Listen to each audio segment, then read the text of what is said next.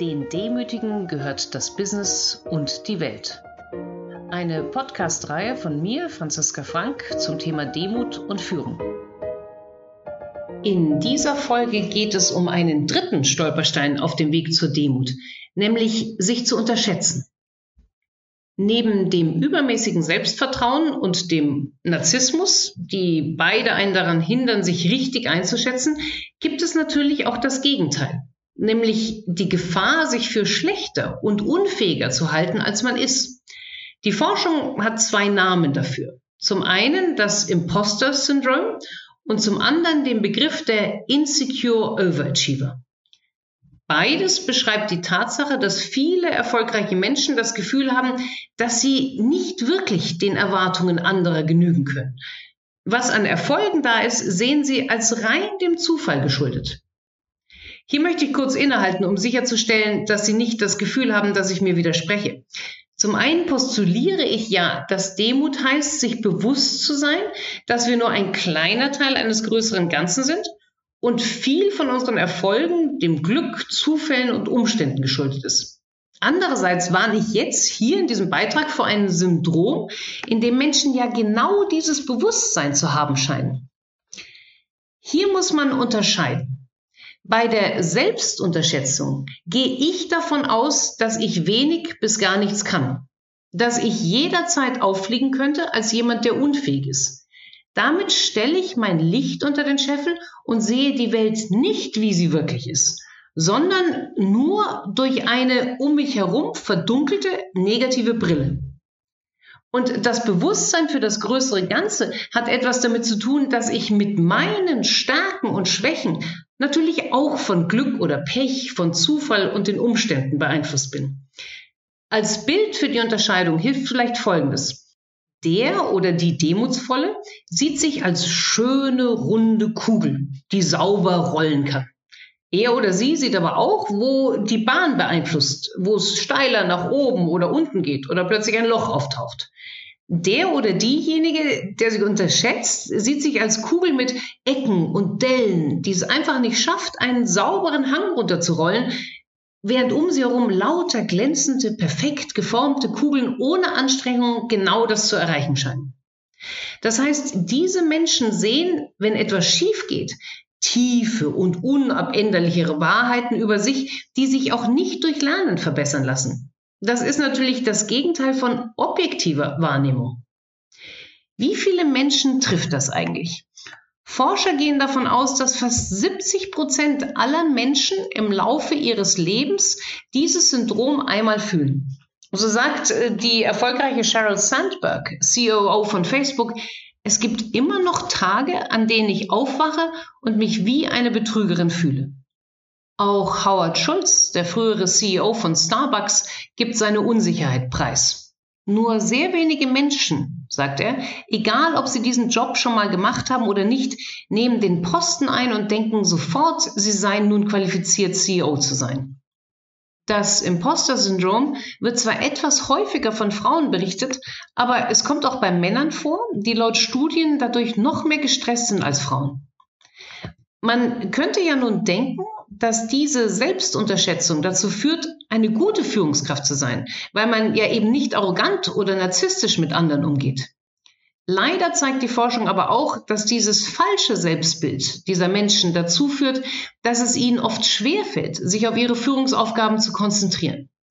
Stattdessen sind sie in einer ungesunden Selbstreflexion über sich gefangen und haben Angst, jederzeit aufzufliegen.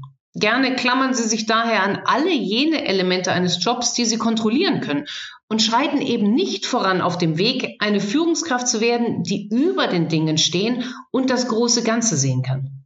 Das heißt ebenso, dass sie auch oft nicht delegieren können und mit anderen leider ebenso kritisch umgehen wie mit sich selbst.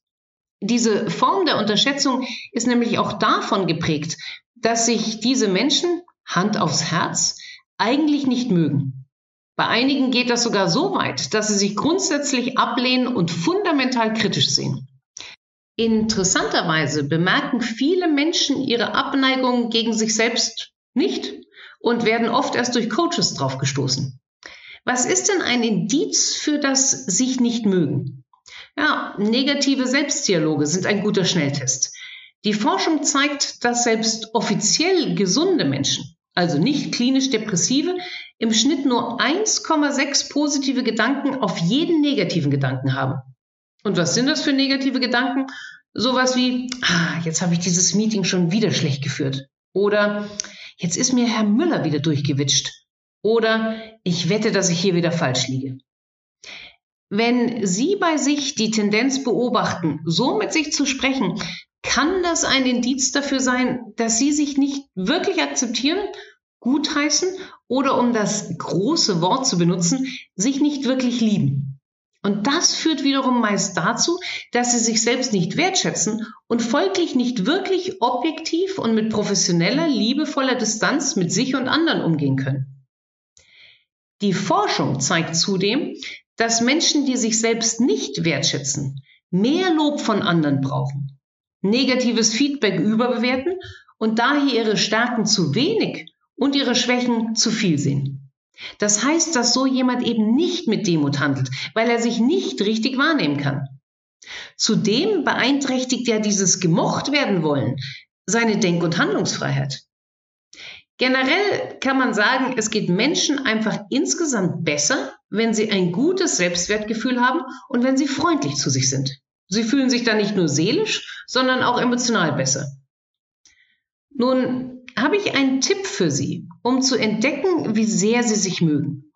Das ist eine Übung, die aus Achtsamkeitstraining stammt, wie sie nicht nur beim Weltwirtschaftsforum in Davos, sondern auch in vielen Unternehmen durchgeführt werden. Sind Sie bereit? Dann denken Sie jetzt bitte an einen Menschen, der Sie vorbehaltlos liebt, der Sie vollkommen annimmt, genauso wie Sie sind der sie liebt, egal was sie tun. Falls Sie keinen konkreten Menschen in Ihrem Leben haben oder hatten, dann denken Sie sich einfach jemanden aus, der Sie so vorbehaltlos liebt oder der Sie, als der Mensch noch lebte, vollkommen angenommen hat. Nun fühlen Sie diese Liebe und diese Wärme, diese Sonne dieser Zuneigung. Spüren Sie, wie es vielleicht im Herzraum ein bisschen wärmer wird. Merken Sie was? Wird schon wärmer ums Herz? Dann kommt jetzt der Clou. In der echten Meditation dauert das noch ein bisschen länger. Da haben Sie jetzt noch fünf Minuten lang die Wärme bei sich gespürt. Und der Clou heißt jetzt, ersetzen Sie diesen anderen Menschen, der Sie vorbehaltlos liebt, durch sich selbst. In diesem Moment geht meist ein kollektiver Seufzer durch die Meditationsgruppe egal aus welchen Menschen sie besteht. Hier und da ist tatsächlich ein leises Schluchzen zu hören. Und es dauert mehrere Minuten, bis es den Teilnehmern ansatzweise gelingt, sich selbst als den vorbehaltlos Liebenden vorzustellen, sich innerlich zu umarmen und sich selbst mit all den Schwächen anzunehmen. Die Frage ist natürlich, lohnt es sich, auf diese Weise Selbstmitgefühl zu lernen? Die Forschung ist sich jedenfalls einig. Ja, ganz klar. Menschen mit gutem Mitgefühl für das eigene Selbst sind seltener depressiv und es fällt ihnen auch sehr viel leichter, anderen Menschen gegenüber mitfühlend zu sein. Da ist der Bogen zum demutsvollen Führen ganz klar. Wer sich selber mag, hat weniger Anlass dazu, Schlechtes über sich zu denken und denkt erfahrungsgemäß auch weniger Schlechtes über andere. Stattdessen hebt er oder sie das Gute in sich und anderen hervor. Und das ist genau die Form von Anerkennung, die wiederum die anderen brauchen. Fazit also, genau wie Sie versuchen sollten, Ihren Narzissmus und Ihr übermäßiges Selbstvertrauen unter Kontrolle zu bekommen, genauso sollten Sie nicht schlecht von sich denken.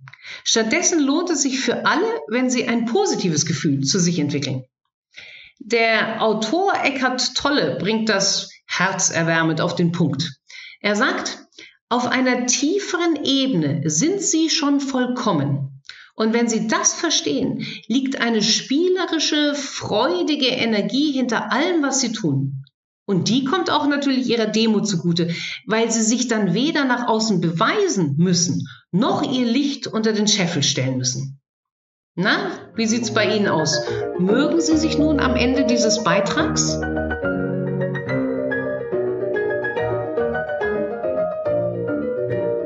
Zum Thema in meinen Blogs und im bei Springer Gable erschienenen Buch Mit Demut zum Erfolg.